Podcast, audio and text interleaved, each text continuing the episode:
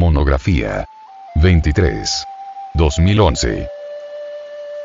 La segunda línea trabajo.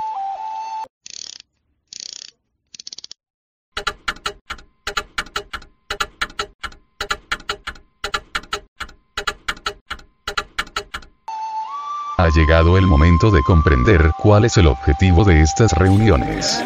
¿Para qué las hacemos? ¿Para qué existen? Etcétera, etcétera. Hay tres líneas de trabajo. Primera. El trabajo sobre uno mismo. Segunda.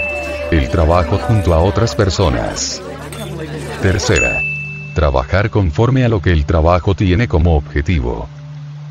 Vamos a ocuparnos de la segunda. Línea de trabajo.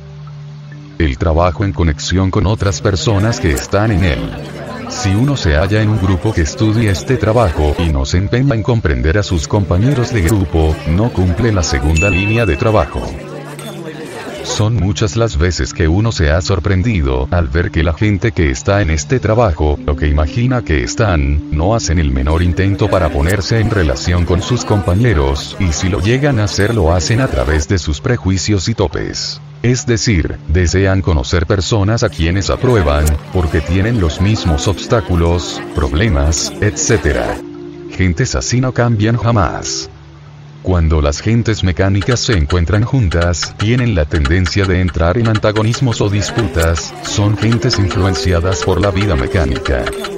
Solo la valoración del trabajo, el amor al trabajo, reúne a los sujetos que en realidad anhelan eliminar sus reacciones mecánicas, y obedecer al trabajo, y de este modo, éste podrá transmitir sus influencias.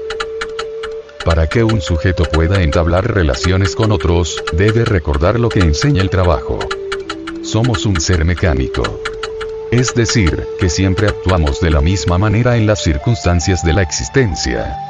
Debemos comprender que las gentes no hacen las cosas intencionalmente, sino mecánicamente. Alguien que dice una mentira bajo determinadas circunstancias, no lo hace deliberadamente, sino mecánicamente, esto es, su mente, sus sentimientos, actúan siempre en dicho momento de esta manera, actúa con una mentira. Naturalmente, no aceptamos pensar que en este sentido somos máquinas. Porque estamos ilusionados de que siempre hacemos las cosas conscientes, deliberada e intencionalmente. Todos nosotros somos diferentes clases de máquinas. Máquinas de cocina, máquinas de hacer máquinas, hijos, máquinas de dar clases, etc. Y mientras un sujeto no intente despertar y trabajar sobre sí mismo será siempre una máquina pero podemos convertirnos en algo que ya no tiene nada que ver con las máquinas, y esto sucede cuando se lleva a la práctica las enseñanzas de aquellos que no son máquinas. Las enseñanzas del círculo consciente de la humanidad solar. Ya no seremos gobernados por las impresiones externas. Al relacionarnos con nuestros amigos de grupo, debemos partir de la idea práctica de que somos nosotros las máquinas y no los demás.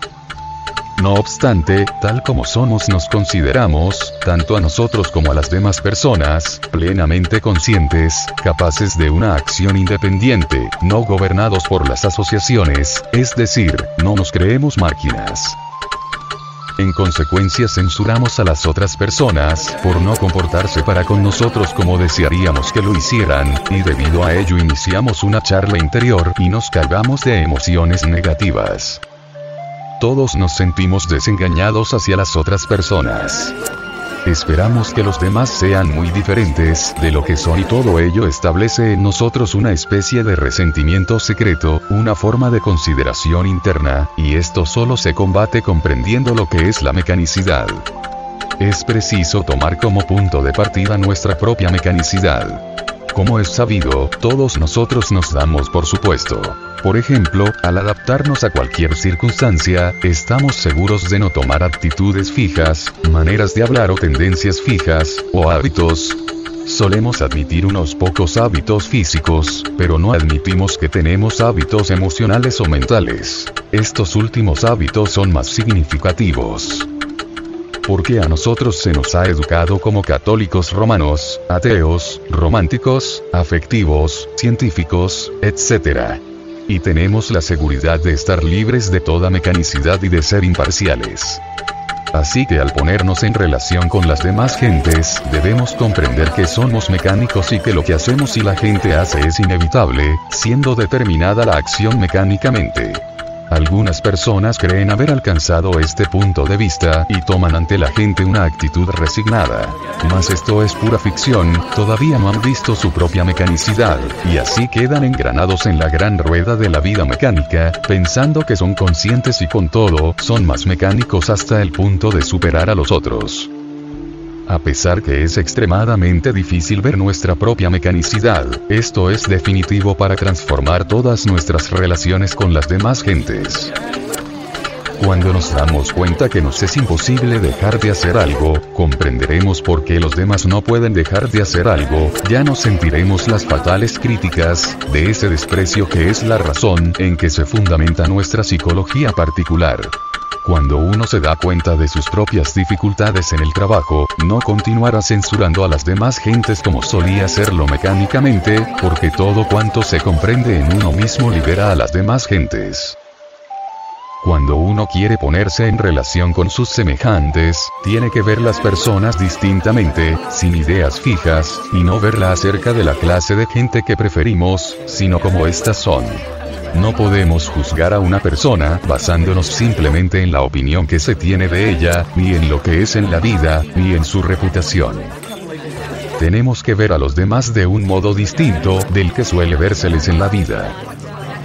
En las relaciones con los otros, no solo hay que tener en cuenta que los demás son máquinas como uno, sino que no son una sola persona que cada persona consta de muchas personas diferentes, agradables y desagradables, intelectuales y estúpidas. Pero, ya usted, se dio cuenta que no es una persona permanente, sino una mezcla de diferentes yoes que actúan en usted en diferentes momentos. Ya ha visto los cambios en usted, que hoy amaneció de buen humor, por ejemplo, o solo lo ve en otras personas. Y si lo ha visto en usted, lo ha juzgado como persona cambiante en usted, uno siempre está inducido a pensar que se es siempre una y la misma. Práctica. ¿Comprende usted su propia mecanicidad? ¿Comprende usted que no es uno sino diferentes yoes? ¿Comprende usted su amor propio? ¿Comprende usted que debido al amor propio usted se atribuye toda clase de virtudes? ¿Comprende usted por qué el trabajo enseña que somos organismos incipientes, que recibimos todo y que por nosotros mismos nada podemos hacer, ni pensar, ni amar, ni ninguna otra cosa? ¿Comprende usted que al atribuirnos la existencia de un solo yo permanente no solo abusamos de nuestra mente sino también de la mente de los demás, al considerarlos también como si tuvieran un yo permanente, como si fuéramos una persona permanente? ¿Comprende usted que la segunda línea trabajo puede constituirse en una palanca que lo puede levantar a otro nivel?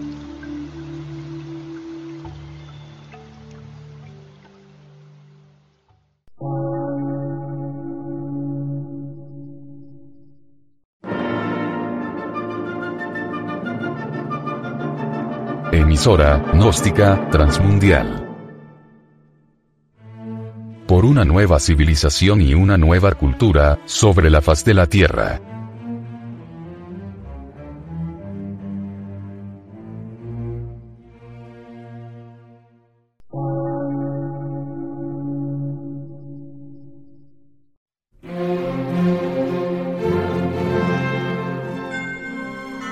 Medio de radiodifusión científico, artístico, místico y filosófico, de la Asociación Colombiana de Centros de Estudios Gnósticos, Antropológicos, Psicológicos y Culturales. A. C.